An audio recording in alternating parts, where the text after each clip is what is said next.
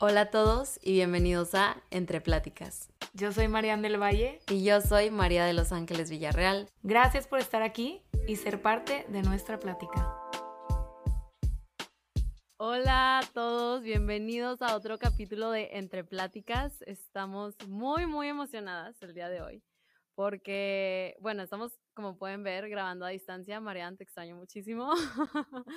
Pero estoy en mi hermoso pueblo de Piedras Negras, Coahuila, y tenemos a un súper invitado, nuestro primer invitado hombre. Entonces, eso es muy emocionante para Mariana y para mí, porque muchas veces nos preguntamos sobre la perspectiva de los hombres en este podcast y por fin viene uno a platicar con nosotros. Bueno, el día de hoy pues pueden aprovechar, pueden preguntarle todo lo que quieran a este hombre, hombre, ¿cómo le dicen? O-N-V-R-E. Hombre. Ya ándale eso. Aquí pueden preguntar y ahí lo que les pueda responder, eh, me lo responderé. Muchas gracias por invitarme, me siento muy honrado de ser el primero y... Les quiero oficialmente presentar a este hombre que va a estar platicando con nosotros, José Luis Bobadilla, Boba, mi muy amigo. Estoy muy agradecida de tenerte el día de hoy aquí. Em, entonces, pues para empezar, preséntate, te presentaste un poco, pero cuéntales un poquito de quién eres, em, cuáles son los proyectos que traes ahorita presente que queremos platicar el día de hoy contigo para que la comunidad de Entre Pláticas te conozca un poco más. Pues yo me llamo José Luis Bobadilla, un saludo a todos ustedes, eh, gracias por aquí estar escuchándonos, espero ser una persona interesante para ustedes.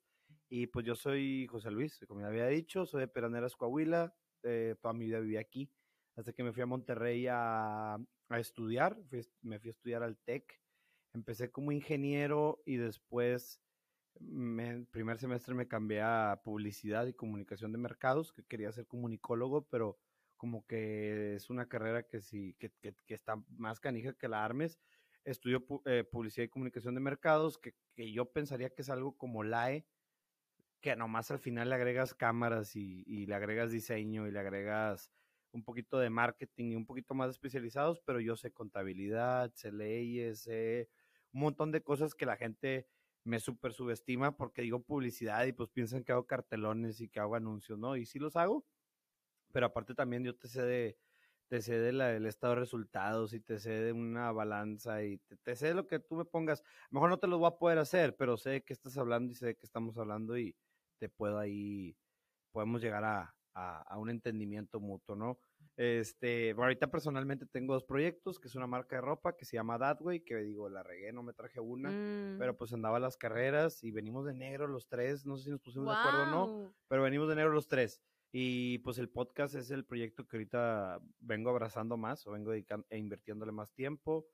Tengo, casi cumplo los dos años, empecé en febrero de hace un año o sea, no, no este febrero, sino el febrero pasado. Entonces ya van a ser dos años, ahora en febrero se cumplen dos años de estar con el podcast. Y pues he aprendido bastante, tuve que aprender, pues ahorita como estamos hablando, que el hermano de Mariana es ingeniero de, sonido. de sonido.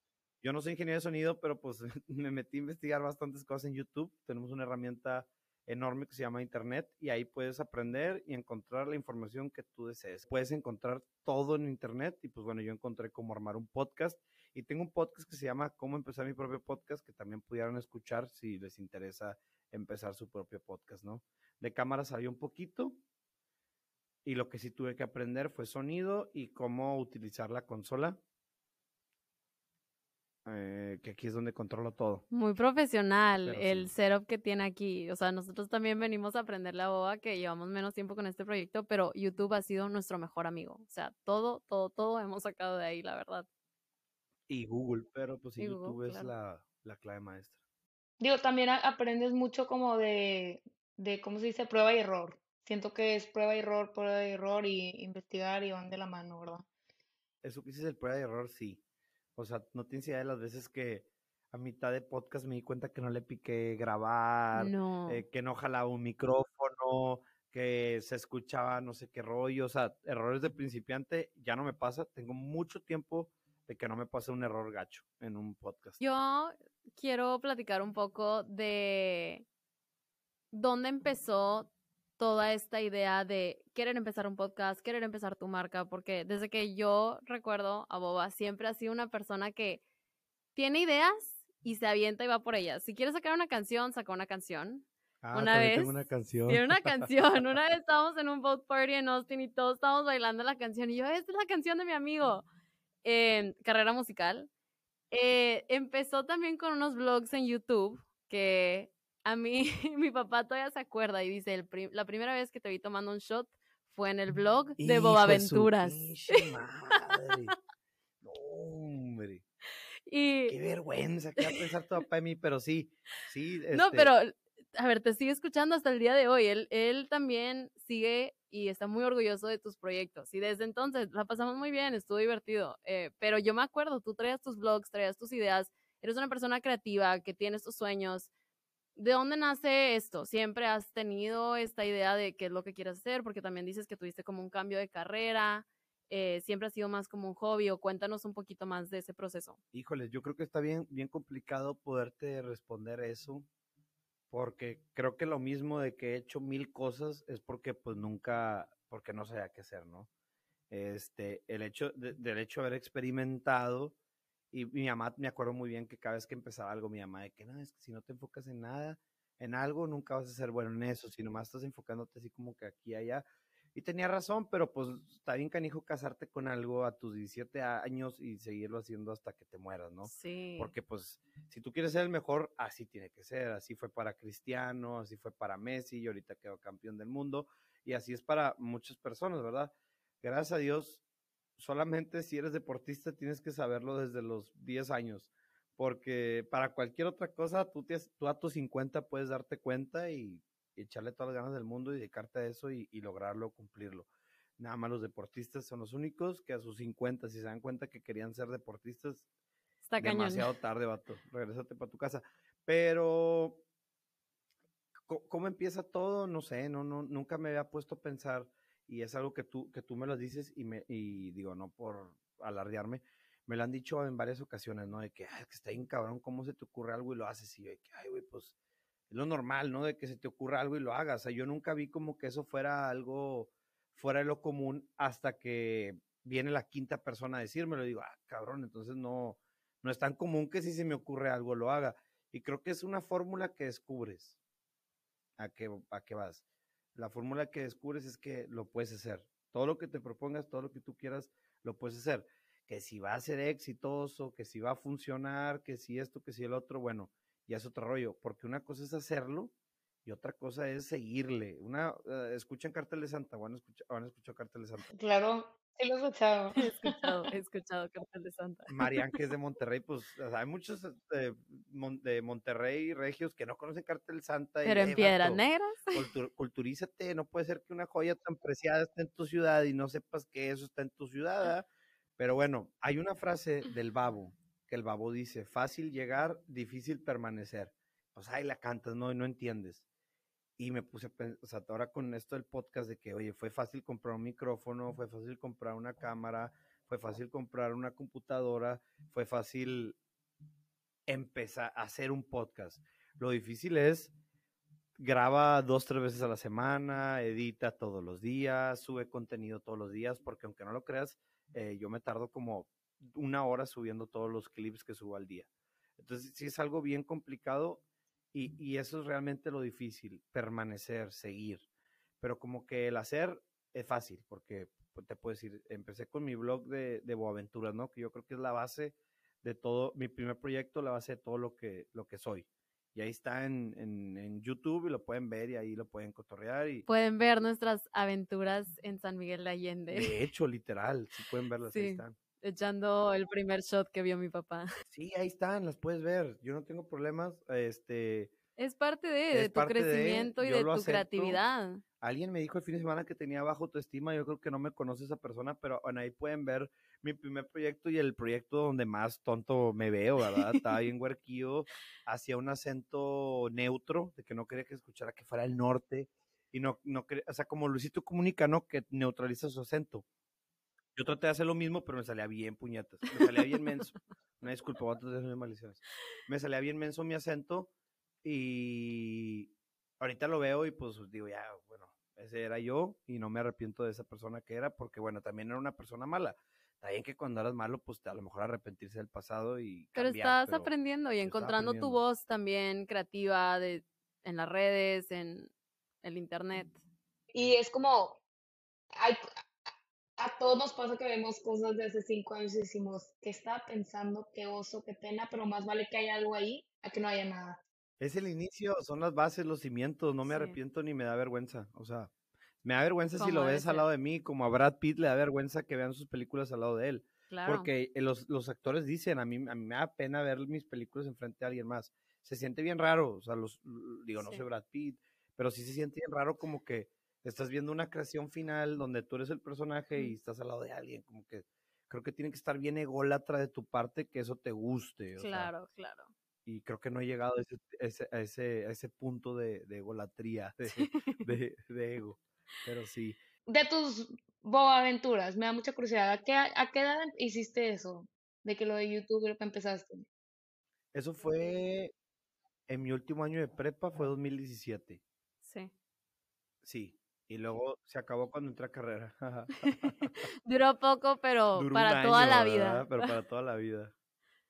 Oye, y me da curiosidad porque a esa edad siento que es demasiado como que lo que la gente dice es, es puro socialite, es la edad que empezamos a ir al antro, que que estatus y, y luego te fuiste a Monterrey, que es una, para mí yo crecí en Monterrey eh, y fui al TEC, una sociedad un poco más cerrada o, o es muy elitista, vaya, en muchos aspectos, dentro de, reconociendo que San Pedro dentro de Monterrey es muy elitista.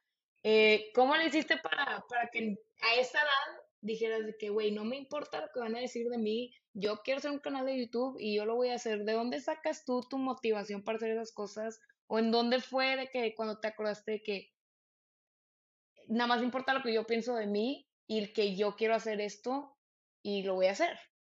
Antes de esta aspiración, yo tenía un sueño muy materialista, que todavía lo tengo, que era tener un Ferrari. Y me acuerdo muy bien dónde empieza. Fui a un campamento de verano en San Antonio, estaba con la mamá de un amigo eh, y, y veo un Ferrari y yo me acuerdo que dije, y yo quiero un Ferrari, es mi sueño tener un Ferrari. Y mi tía me dijo, que naco. Y, y no se me olvida, y tía, te quiero mucho y a lo mejor ella ni se acuerda y espero que no se acuerde. Y, y la quiero mucho y tal vez no lo dijo en mal sentido de que, ¿cómo ese va a ser tu sueño? De que, de que tu sueño puede ser una familia, que la fregada, lo que tú quieras. No, ese es mi sueño, un Ferrari. Y lo sigue siendo. Puedes tener un chingo de, de sueños, creo yo, ¿no? Claro. Uno de esos es tener un Ferrari y lo voy a tener. Eh, ah, yo creo que esa era la motivación, el Ferrari. De que, ok, y bueno, una inspiración fue Luisito Comunica, que yo veía que estaba subiendo video y veía toda esta ola de youtubers que estaban haciendo contenido, que estaban gastando su dinero en viajes, que, que, que a lo mejor no sé si les quedaron, ¿no? Al final del mes, pero viajar, viajar, viajaba, ¿no? Entonces yo decía, pues, ok, ahí hay una fuente de dinero, tengo una cámara, tengo mi voz, tengo mi cara, creo que podemos hacer contenido y podemos ganar dinero de esto. Y, y ahí empieza, ¿no? Yo creo que si, si le quieres poner un, un- una iniciativa, si le quieres poner un, un inicio, es el Ferrari. Y también va incluido en el paquete y lo sigue siendo y lo va a seguir siendo hasta que lo tenga. De hecho, hay un video de Aventuras que se llama No manejaré un Ferrari hasta que sea mío, que recibí muchas burlas y hasta la fecha no he manejado un Ferrari. Me lo han, me lo han querido prestar, me lo han, lo he podido rentar y no lo he hecho y no lo voy a hacer hasta que, hasta que el título del carro diga José Luis Bobadilla Redondo. Estoy muy emocionada eh, de ver ese día. Y vamos a hacer otra entrevista después, hablando de Ándale, el before and que after del. Ferrari.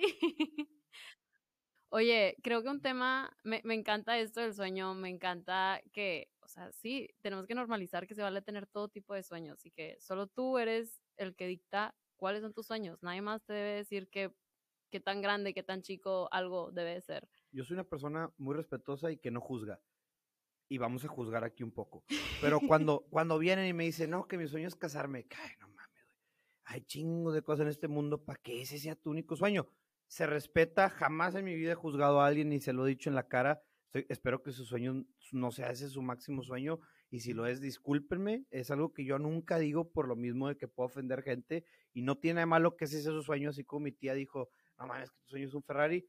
Yo no quisiera ser esa persona, pero entiendo que cada quien tiene sus sueños. Y así como para mí eso, ese sueño como que nada que ver, yo entiendo que para otra persona mi sueño del Ferrari sea algo como que nada que ver, yo lo entiendo. Y pues es como tú dices, cada quien tiene sus sueños. Claro, creo se que, tiene que respetar. sí, muy válido, pero sí estoy de acuerdo, todos tenemos, o sea, a mí me pueden parecer muy raros o muy diferentes los sueños de alguien más, pero pues si a ti te motiva, pues adelante, ¿verdad? Creo que un tema muy en común que estamos como platicando aquí es, obviamente, tienes que dejar ir al lado lo que la gente piensa de ti para que puedas conseguir esos sueños, ¿verdad? Porque solo te va a limitar. Creo que nosotros lo hablamos mucho de que no sé si es algo muy de mujeres, que nos importa tanto lo que piensa la gente, si es algo tuyo, si crees que es algo que le inculcan mucho también a los hombres, tipo a tus amigos, ves algo que ves que sea algo que los limite a ellos en sus sueños y cómo se ha visto ese apoyo de tus amistades en tus proyectos. Bueno, a ver, contestando, pues ahí son como dos preguntas, Sí, ¿no? son ideas. Este, ah, de la primera, híjole, me revolví, espérate, a ver. A ver, vamos a aclarar. Sí, sí. Vamos a aclarar. Primero es que el que la el- lo que la gente piensa de ti, si eso es algo que tú crees que nada más no te ha afectado a ti mucho o es algo que todos los hombres como que en realidad no se les inculca ese pensamiento y si los limita eso en sus proyectos. y- Ok, bueno, ahí va, ahí te va. Yo creo que, que sí viene desde la casa. Y Yo no sé qué hicieron mis papás, yo no sé qué onda, pero en alguna ocasión y me queda muy remarcado, alguna vez cometí un acto malo y mis papás me regañaron y, y- y mi, frase, y mi mamá me, me acuerdo muy bien que dijo esta frase, ¿qué van a pensar las mamás de tus amigos de ti? Y yo así como que, es lo último, güey, que me preocupa en esta perra vida. Lo que piensen las mamás de mis amigos. Pero luego sí me dijeron, me dijo mi mamá, pero es que luego no, no van a dejarlos juntarse contigo. Había hecho algo malo, bien tonto, que nada que ver, pero, como todos pero, ajá. Y yo así como que, bueno, eso sí me dolió, que me digan, no, no, no te juntes con el boba, eso sí me dolió, pero así como que lo que pensaran las mamás de mí, realmente no, y no me sigue importando, o sea, con todo respeto todas las mamás de mis amigos, los aprecio mucho, las quiero y, y, y todo, pero no, o sea, no, no me, o sea, no me importa que diga mi abuelita, y ella sabe. Eh, Mi abuelita sabe que por más que me regañe y me diga, yo voy a hacer lo que yo quiera. No sé, pero si viene desde casa, a lo mejor yo soy rebelde, porque a lo mejor a alguien le dicen eso y, por ejemplo, tengo un amigo, no voy a decir nombres, pero muchas veces, muchas veces me dice, no, que es que la sociedad. ¿Qué? ¿Qué, güey? Que neta por eso no lo vas a hacer, o neta Sí. por eso te estás vistiendo así, o neta por eso estás haciendo esto o el otro, de que Te vas a de limitar. que no, güey, o sea, nunca vas a ser feliz. Si te, estás si te estás fijando que va a decir la sociedad, no vas a ser feliz. Entonces yo creo que es completamente lo que viene de casa, algo que afecta a todos, hombres, mujeres, este, a todos les afecta lo que la sociedad piense de ellos. No sé qué hicieron mis papás, no sé qué me dijeron, no sé por qué a mí me vale madres, no sé. Tal vez porque una vez que te das cuenta que, que es mínimo lo que te deben de importar, como que te liberas. Sí. ¿Nunca has escuchado? Digo, creo que Marian vivió sola, ¿no? Algo así me estás platicando. ¿Nunca te ha pasado que, que vives sola y te enamoras de tu soledad y después como que ya nunca quieres vivir con nadie? A lo mejor tú tuviste otro, otro, otra perspectiva, pero yo viví solo. Sí, yo también siento que en el sentido de, especialmente estando en Nueva York, una ciudad donde por más llena que esté de gente, es una ciudad muy solitaria porque todo el mundo anda en su rollo y vas caminando por la ciudad solo. Entonces, aprendes a neta pasar mucho tiempo contigo, a enamorarte de ti de alguna manera porque estás contigo todo el día y no hay mucha gente a tu alrededor con quien platicar y todo que aprendes a valorar tu tiempo y que no se nada más se lo vas a dar a los demás y dejar que sus opiniones afecten cómo tú te sientes sobre ti mismo.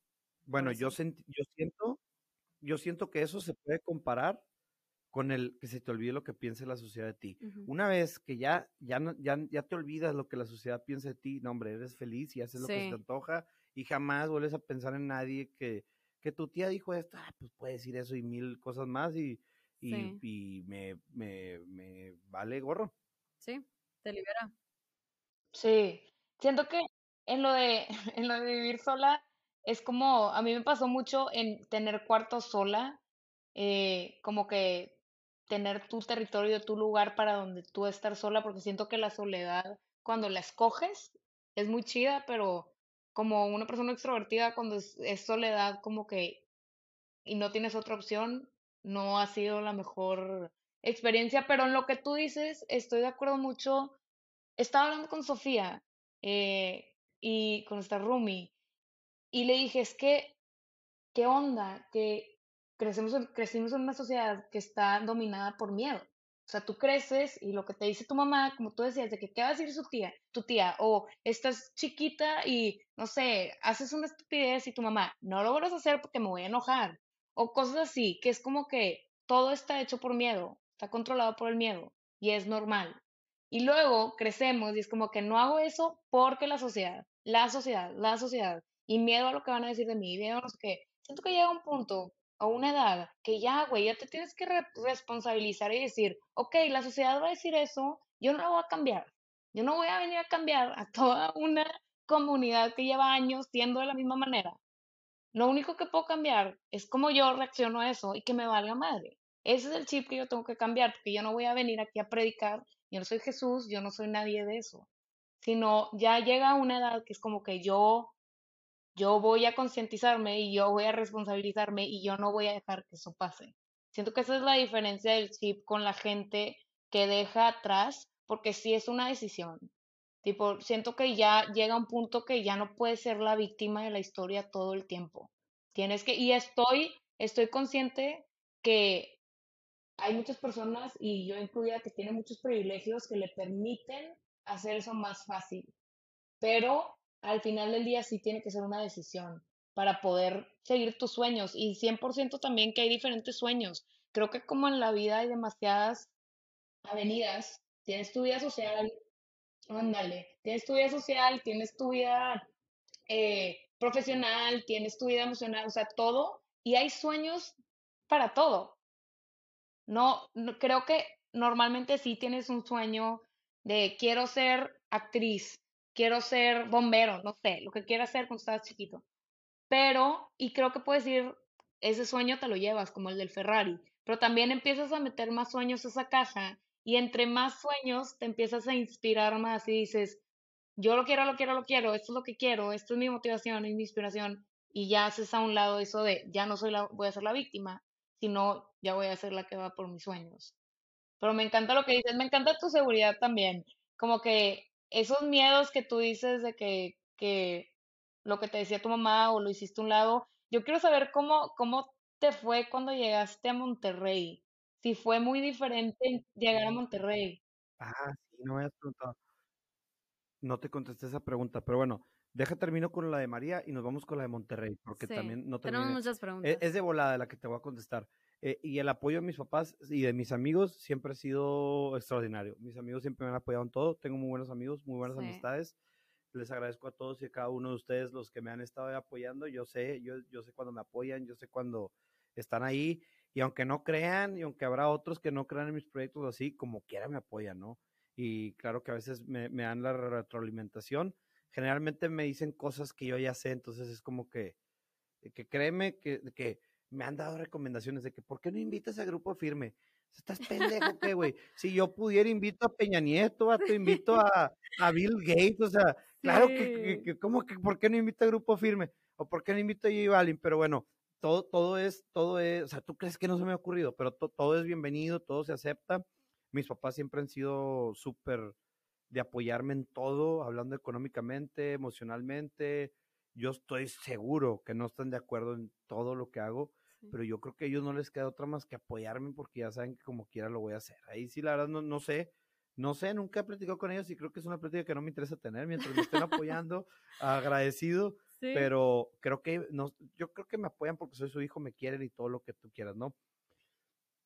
Pero también no sé si dice, no, pues hay que apoyarlo porque si no, como que ya lo va a seguir haciendo, pues no nos queda otra más que apoyarlo, pero yo creo que principalmente lo hacen desde el amor, ¿verdad? No, no, esto es nomás para meterle sabor a la plática, ¿verdad? Es lo que iba a decir, que siento que, o sea, la gente sí siempre va a tener opiniones como, es, como hemos dicho, pero hay muchos que vienen del amor, de la gente que, ok, a lo mejor ya sé yo esto, pero son tus amigos que te quieren apoyar, ¿verdad?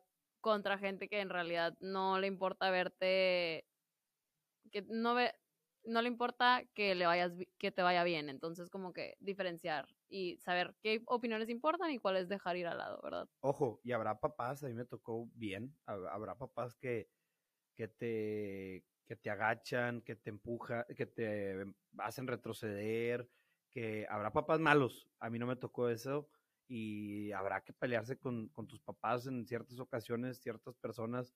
Eh, digo, si, si, te quieres pelear con tus papás porque quieres ser el mejor dealer de Nueva York, no digas pendejas, ¿verdad? También no inventes, o sea, o sea también que ah, quiero ser el, el, narco más fuerte de todo México, o sea, tal vez por algo tus papás te están regañando, no estamos no estamos queriendo incitar a, nada, ¿verdad? Pero a veces hay papás que no entienden, que no comprenden el nuevo mundo que viene, las nuevas cosas que existen y, habrá que, pelearse, ¿verdad? En, mi caso no fue este y no estoy diciendo todos peleense con sus papás, pero también tampoco quiero decir que sean súper obedientes y, sean sumisos y, no persigan sus sueños, ¿no? Porque a final de cuentas es su vida es, son sus metas, son sus planes y tienen que, o sea, tienen que hacerse su propio camino, ¿no?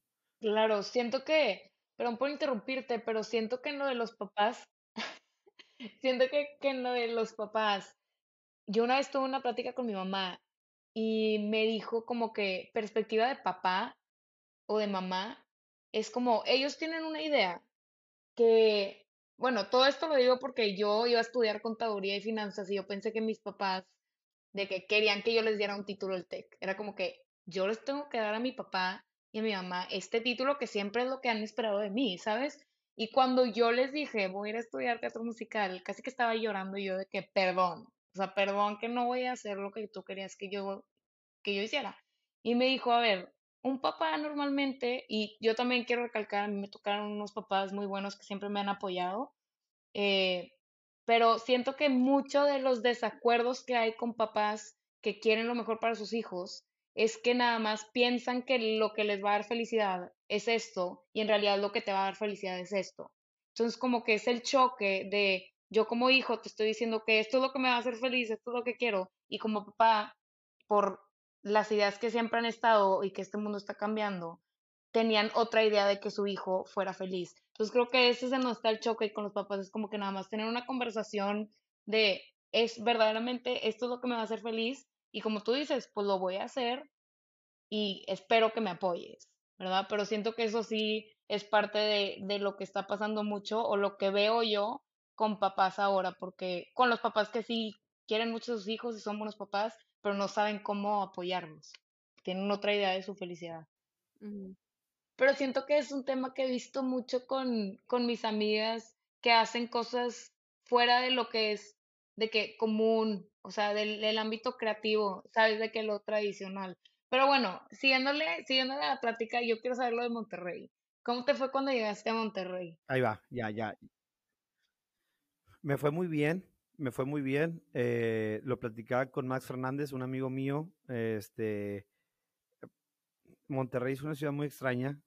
Eh, yo, yo no sé si llevé una clase de que era sociología o, creo que era sociología, no estudié la sociedad.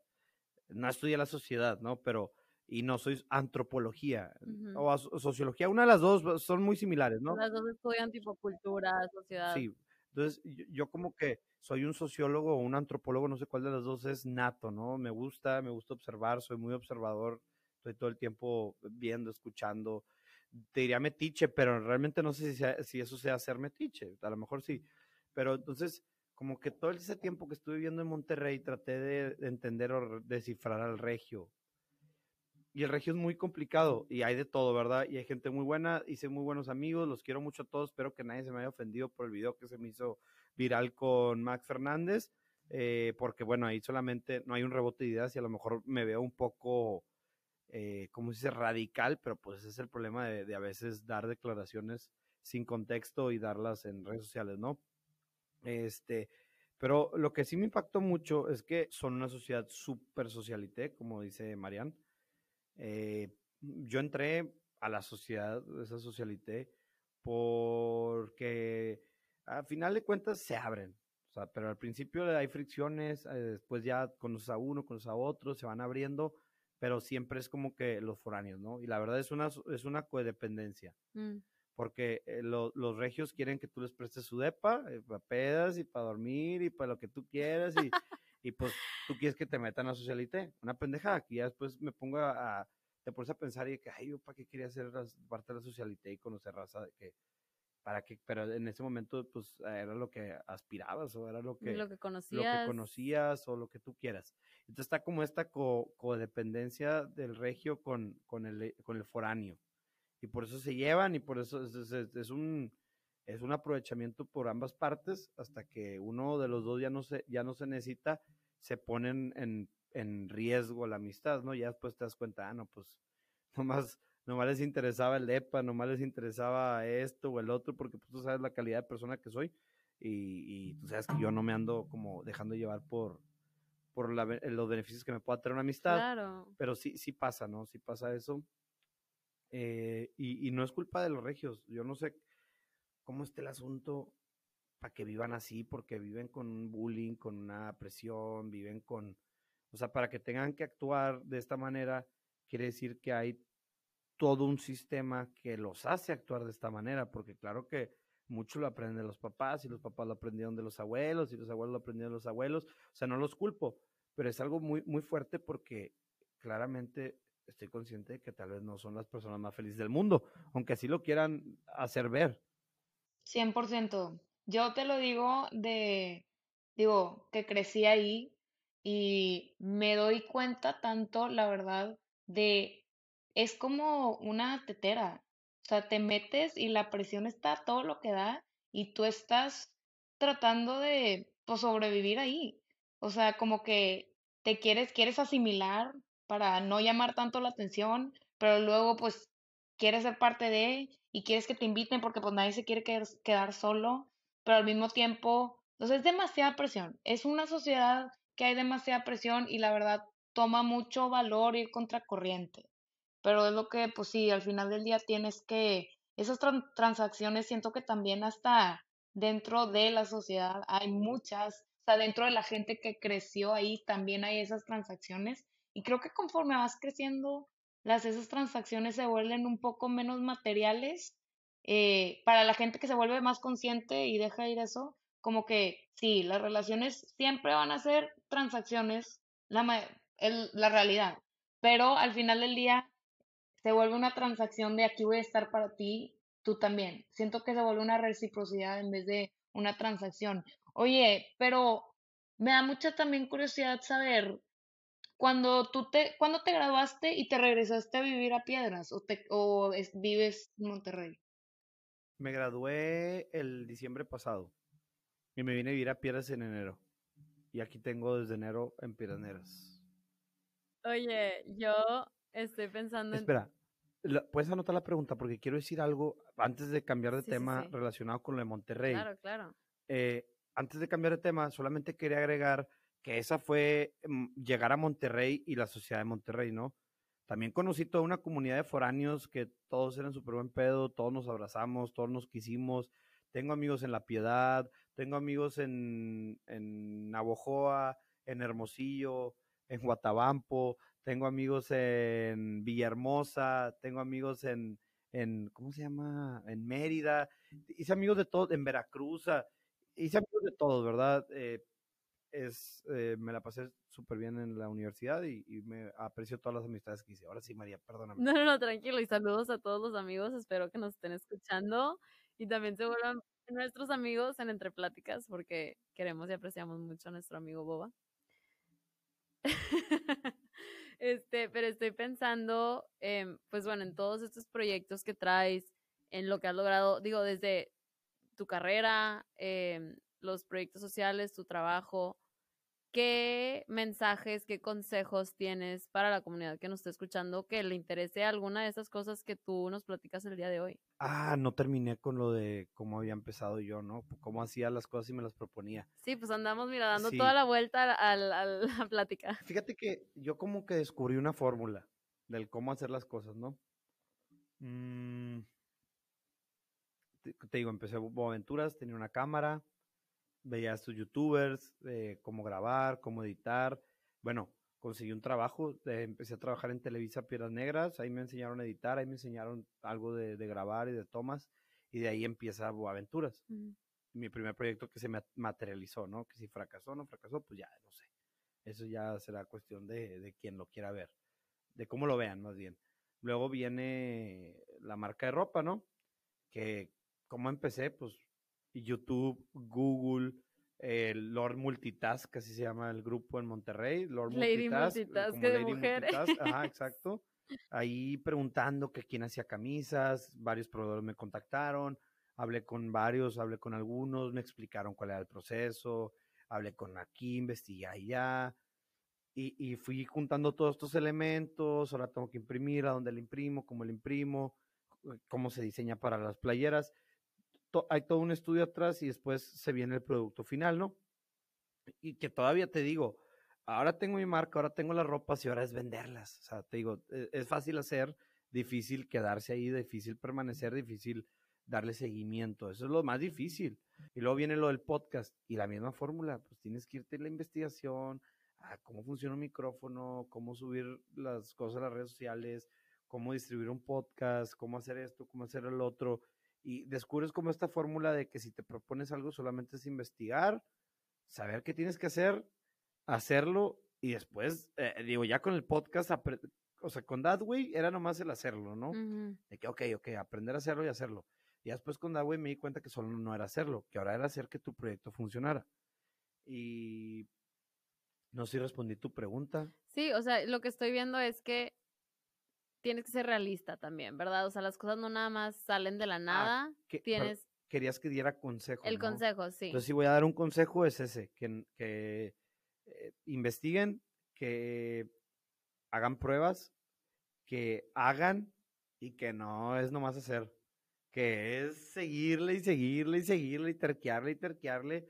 Y ojalá que tengan que terquearle menos que yo. También tomo mucho, como decíamos, o sea, prueba, error o prueba, este, por aquí no es, ir cambiando y vas encontrando, ¿verdad? Entonces, muy Yo bien. sigo haciendo pruebas y errores Sí. todo, to- de- del podcast todos los días. Este, subo cuatro videos al día. A veces trato de subir más a ver qué va a pasar con el algoritmo. A veces no subo para ver si el algoritmo me va a ayudar. Todavía no entiendo. Pongo Sí. muchos, muchos hashtags, poquitos hashtags. De repente pongo un mensajito, a veces no pongo un mensajito. Y luego a veces una cosa pega, otra cosa no. y Ya no sé ni qué hice para que pegaran creo que es como decía Marian, que es, es la calidad del contenido en cuanto a lo que hablas y no cómo se vea. Yo ya le metí calidad al contenido por chifrazón y por gusto, pero yo soy como Marian. Si tu producto es bueno, no importa que sean unos tacos en la esquina, van a ir a comérselos. O sea, Sí, yo estudio publicidad, hago marcas, a eso me dedico, eso, eso, bueno, no me, no me dedico a eso, eso aprendí. Y yo siem- siempre fui como que, a ver, que ahorita está muy de moda, un branding chingón y va a pegar el negocio. No, güey. Tú le puedes meter todo lo que quieras al branding, al naming, al no sé qué. Si tus tacos están feos, no se te va a parar ni una mosca, güey. O sea, sí, así de fácil. Así que mejora la receta, es unos buenos tacos y el branding sobra. Y el branding ayuda. me Pero, encanta. pero tienen que estar buenos los 100%. tacos, si no, no va a Sí. jalar. Tienen que estar buenos los tacos. Siento que es como, si tú lo haces así, todo envuelto en un branding, tienes, estás creando algo que ya tiene un límite, ya tiene un, un cielo, ya tiene un tope. Y cuando tú verdaderamente te vas como, como un, no sé, de que un esqueleto que tu, tu, ¿cómo se llama? Se llama en español, spine, Vértebra. tu, ándale, que tu Columna vértebra, que tu columna vertebral verdaderamente esté sólida, fuerte, o sea, como cuando es una casa, los cimientos, eso es el contenido, eso es el, el valor que tú quieres poner allá afuera y lo otro ya lo vas a vestir y le vas a cambiar el vestido y le vas a cambiar la ropa, pero lo mismo se va a quedar y la gente va a regresar por lo que es. Aunque le cambien la ropa, va a seguir regresando, ¿sabes? Bueno, yo, yo tenía una, una colega de trabajo que se enfocaba mucho en el naming, ¿no? Y se tardaba de que no, que se iba a atorar el naming, se iba a atorar el naming. Y ahora de que ponle como quieras, güey. Si el producto es bueno, va a pegar, y si no, no va a Sí. pegar. O sea, ponle como quieras, ponle Sí. Gatitos enfermos de diarrea, si quieres. Si está bueno, si está bueno, va a pegar, si no, no.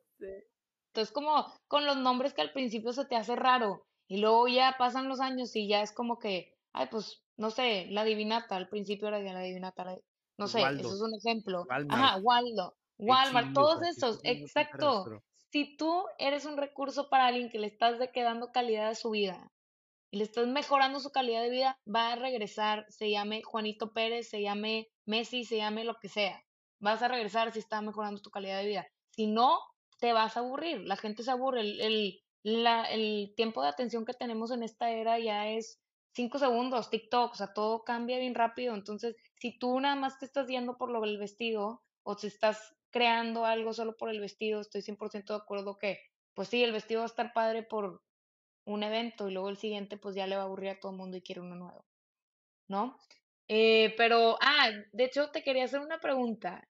De todos los, algo siento que me, me ha enseñado y, y esto viene de, lo he visto con mucha gente y es de que lo típico que se dice, de los errores es lo que más aprendes.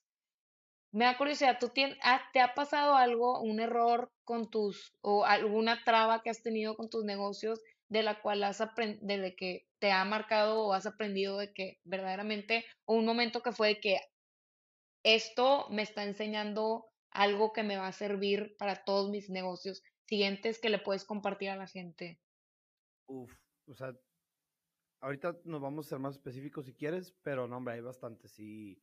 Creo que cualquier error en el ámbito que sea, como sea, eh, lo puedes aprender para cualquier otro ámbito. Por ejemplo, alguna vez una, una amiga me preguntó cómo hacer una marca de ropa. La verdad, yo me enojé porque quería que le pasara a proveedores y que le pasara todo. Y fue como que, a ver, güey, me costó un chingo llegar aquí como para que yo venga a ponerte todo en, en, en, bandeja de plata. Pero te voy a pasar el cómo la regué para que tú no la regas igual que yo y créeme que eso es más que suficiente y es la mejor ayuda que cualquiera te pudiera ah, dar. Y es una ayuda que yo me hubiera gustado que me la dijera, ¿no? Pero uno nunca aprende en cabeza, ¿cómo dice? Nunca, uno tiene que aprender en cabeza propia, nunca aprende en cabeza ajena. Y mis papás, al momento de, empezar yo mi marca, mis papás sí me dijeron que no me, que no comprara tantas prendas, que, que, porque compré 1500 playeras que ahí siguen las hijas de su chinga madre. No se han podido vender. mis papás me decían, eh, espérate, no compres tantas. Y yo, que no, sí, que voy a pegar y que la madre. Pero pues mi papá no sabía nada de playeras, no me podía decir, oye, yo tuve una marca de ropa y no te va a pegar. Entonces fue como que uno, oye, no, no será mejor pedir menos. No, no, mira, es tanto, es tanto. Si se venden, se venden de volada. Porque la verdad sí, o sea, si pegan y tienes una marca, yo creo que mil, 1500 playeras se venden rápido. Y estás hablando de 1500 playeras de 25 diseños diferentes. O sea, estás hablando que había siete playeras por cada. Algo así, algo, algo así, no me acuerdo bien el cálculo, pero no era tan descabellada la, la idea. Ese fue un error. Compré muchas playeras. Este, luego fui con un proveedor que me quedó muy mal. Otra enseñanza es no ir con ese proveedor.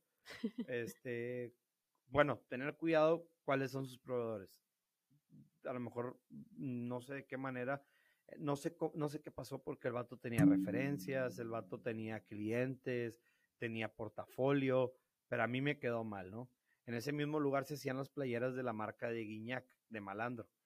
Obviamente yo creo que a Guiñac no le quedaban mal, pero al Boba sí. Mm. Entonces, este, pues por eso no te digo nombre del, del, del, del proveedor, porque probablemente a otra marca sí le va a quedar bien, a lo mejor a mí nomás no me quedó bien porque pues a lo mejor no le, no le interesaba mi marca, pero pues sí tengan cuidado con sus proveedores, no se lancen, o sea, yo sí creo que hay que lanzarse con todo, ¿no? Por eso compré micrófonos, por eso compré cámara, por, eso está el estudio y todo. Yo creo que todo depende el, el negocio que vayas a hacer, el, el, si vas a hacer un restaurante, compra carne, ¿verdad? No va a ser que para las 2 de la tarde ya no tengas, ya no tengas producto para vender a tus, a tus empleados. Pero si, si es una marca de ropa, si es una marca de joyería, si es, si es algo como, no sé, sería como que cuida las cantidades que vas a comprar mm. para que no se te queden, ¿verdad? Primero empieza a vender y ya después calculas cuánto vas a requerir, ¿verdad? Yo creo que eso sería un consejo que pudiera dar, pero pues es muy ambiguo porque te digo, es muy específico de las playeras. Pero sí hay bastantes errores. Que sí, lo, o sea, las variables elementales son las que echan a rodar el, el negocio y inviertes en eso al principio dentro de tus posibilidades y luego ya los otros son toques, ya son ornamentos, ya es algo que le da un plus. Pero sí, 100%, oye, Y María, ¿tú quieres hacer la pregunta del millón esta vez? La a tu pregunta del invita- millón. al Ahora, invitado. a nuestros invitados, nos gusta hacerle una... Ya sé cuál es la pregunta del millón y yo también la hago, pero Ah, hazla. Dios ¿O quieres que adivine? No, pues a ver, quieres que quiero que adivine? adivines, quiero Que que cómo me adivines. veo en cinco años. Al contrario, Ah, mira, hubiéramos está. apostado algo. Hubiéramos apostado algo y hubiera perdido. ¿Qué te hubiera... Yo quiero una camisa, yo quiero una camisa. Una camisa, dos camisas, da, Bueno, ahí se la güey. regalamos. Está Ah, bien. Muy bien, salimos ganando. Em, hace cinco años, ¿qué te hubiera gustado saber en este proceso, trayecto? Em, no sé, evitarte un error o algo que te hubiera dejado con más paz. Hace cinco Pues lo- años, ¿qué te hubiera gustado saber? Yo creo que los que te dije, o sea, eh, sí soy atrabancado, pero a lo mejor ser un poco menos atrabancado, pensar un poco más las cosas, este, tal vez que me avisen que va a venir una pandemia, estaría muy bien que, me- nos avisaran que va a venir una pandemia, este, eh, que, que empiece a usar TikTok desde antes, tengo, tengo ocho meses usando TikTok y nada más en ocho meses he subido 33 mil seguidores, que a lo mejor no son muchos, pero me pongo a pensar qué hubiera pasado si los hubiera si, lo- si hubiera empezado a usar TikTok desde que empecé mi podcast, desde hace dos años. A lo mejor la historia ya sería otra, ¿verdad? Ya estaría mucho más arriba de lo que estoy. y ahí Nos vamos estaría poco cobrando por salir en el podcast. A lo mejor, no, no, no creo. Con, No, aquí con de mi gente jamás podría cobrarles. Jamás. Este. Pero no sé, ¿qué más, qué más, qué más podría, disfruta más tu, tu universidad? Tal vez. Haz más desmadre. Este. No te juntes tantos con sanpetrinos, la verdad. Sería, haz más desmadre con los foráneos. Este, no trates de encajar en una sociedad que no te quiere, eh, porque bueno, yo creo que esas fueron las únicas veces que sí me dejé llevar, que sí quería como que pertenecer a la sociedad sanpetrina, que al final hice buenas amistades, los quiero a todos, los amo, pero me esforcé para estar ahí como que, ay, pues como que, como que esforzarse, ¿para qué, no? Pero bueno, supongo que valió la pena porque las amistades que me llevo son buenas, entonces, eh, gracias a Dios me esforcé, que digo, nunca me he esforzado por tener amistades, pero en ese, en ese momento sucedió y, las tengo y las sigo frecuentando y los sigo queriendo y, y, y son, son buenas gentes y pues sí, pero también a lo mejor júntate más con foráneos y haz más desmadre con foráneos porque estás en la universidad para hacer desmadre y con los anfitrinos era como que no hacer tanto desmadre, andar cuidando el perfil y la madre y acá con los foráneos era que te valga madre el mundo. Yo creo que me faltó más de eso. Pero bueno, me porté bien. Tener amigos foráneos, siendo foráneo, digo, extranjero, es tipo lo mejor, de las mejores cosas que me ha pasado en la vida. Mis amigos que conocí en la universidad siendo foráneos. Porque todos vienen, y yo más saliéndome de, de Monterrey, pero sí, estoy de acuerdo contigo, me encantó todo lo que dijiste. Pero, y me da curiosidad, porque una vez le preguntamos a, le preguntamos esto a, a mi psicóloga que vino a hablar. Y me dijo, dile a tus invitados que solo lo pueden decir con tres palabras, porque luego te van a decir toda, te van a dar toda una historia. Y, y me da curiosidad, a ver, trata de decirlo en tres palabras. ¿Qué te dirías en tres palabras? Una frase. Haz más desmadre. Ya sabía, ya lo leí en mi mente. La neta, o sea, pues, ¿qué te puedo decir? Haz más desmadre. Me gusta. Es, es- o sea, y desmadre me refiero a haz un podcast, haz una marca de ropa, es desmadre. Haz una sesión de fotos con modelos eh, usando tu ropa, este, conoce modelos. Haz más eh, ruido. Haz más ruido, este, que te valga madre el mundo, que no te dé miedo, que si te van a mandar a la fregada, pues que te manden a la fregada, no, pues no pierdes nada. Eh, haz más desmadre, o sea, si lo puedo resumir en tres palabras, haz más desmadre. Me encanta, me encanta. Oye, ¿y cómo te pueden seguir nuestros followers, nuestra comunidad para, para ahí escucharte? En TikTok estamos como Coto con el Boba, en Instagram estamos como Coto con el Boba, en YouTube estamos como Cotorreando con el Boba y en Spotify estamos Cotorreando con el Boba. Ahí me pueden escuchar. Este, si en algún momento no concuerdan con lo que digo, no se preocupen. En los podcasts puedo parecer alguien bien, bien radical, pero en vida real a veces soy un poco más radical. no, pero nunca voy a dejar que un pensamiento o una ideología se interponga entre, pues no sé, como, obviamente si estoy hablando como, con un asesino, creo que ahí sí definitivamente su ideología no, no, la, no la respetaría. Claro. Pero hablando así como en, en, el, en el mundo que vivimos, que no convivimos con asesinos, gracias a Dios, o sea, si tú me dices que te, te gusta AMLO y, yo te voy a decir, eh, pues esto, esto, esto, esto de AMLO no vale madre, eh, ahí muere, ¿no? No voy a dejarte de hablar por eso. Si, si, si tú a mí así, sí, pues bueno, ok, está bien, pero yo no voy a ser esa persona, ¿no? Yo entiendo que todos tienen diferentes tipos de gustos, de profesiones, de, de hobbies, y lo entiendo, lo respeto, y, y, bueno, es un pequeño disclaimer, ¿verdad? No se ganchen conmigo, si quieren ganchar, gancharse, ganchense en los comentarios de TikTok, que me ayudan un chingo para, para que la gente me escuche más, este, pero si no en persona, es más, en persona y todo a pelar, güey, probablemente ni me acuerdo, muchas veces ni me acuerdo de lo que dije, de repente llegan y, eh, ¿te acuerdas cuando dijiste esto? Y que, no. Que no, güey, digo tantas cosas, cabrón, que no me acuerdo. No, hombre, pues muchísimas gracias por estar aquí hoy con nosotros. Es un gusto. No, hombre, gracias por invitarme. Yo creo que nunca había, nunca me había sentido tan importante porque le decía a María, una vez fui a un podcast y íbamos a hablar como de mí, de mi trabajo. Y al final de cuentas no sé ni a qué hablamos, pero pues fue como que, y, yo también me decían, ¿y qué más quieres decir? ¿Y qué más quieres decir? Y yo así como que tu trabajo es hacerme preguntas, no que yo te esté hablando como un ególatra, te digo yo. A lo mejor aquí sí me veo como alguien súper egocentrista, pero ustedes me están preguntando, yo solamente estoy respondiendo. Sí, tenemos buena, yo creo que sacamos buena conversación. Si no me hubieran preguntado, yo hubiera estado aquí callado. Sí, pues nada más, muchas gracias por estar aquí. Digo, tenemos una amistad de años y me encanta poder compartir esta plataforma y platicar más sobre, digo, no solo nuestra amistad, pero todo lo que has logrado, lo que sigue para ti y pues apoyarnos, como siempre, como dices, los buenos amigos apoyan en sus proyectos y me he sentido, he sentido tu apoyo Espero sientas el mío. No, muchísimas gracias, María. Yo que sí, yo sé que sí lo tengo. Este, muchísimas gracias por invitarme. No, no me queda de otra más que agradecer.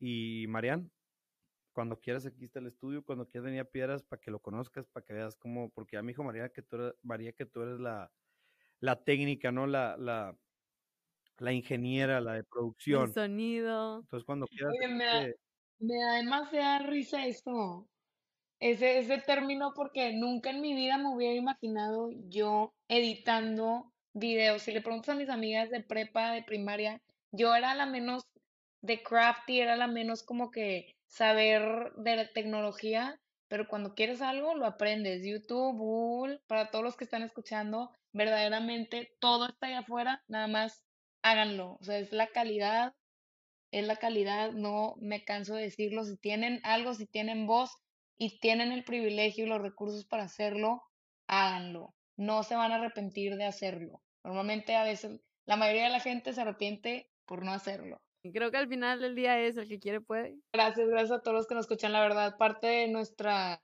columna vertebral es la gente que lo escucha. Al final del día, eso es y es lo que nos hace y es lo que estamos más agradecidas.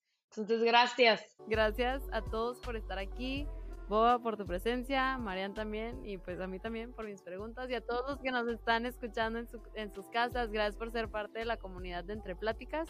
Como siempre, si algo les resuena, si algo les gustó, platíquenos, nos encanta escuchar de ustedes y espero que se conecten la próxima semana para nuestro siguiente capítulo. Y toda la raza que va en el carro, agarran más desmadre, ¿eh?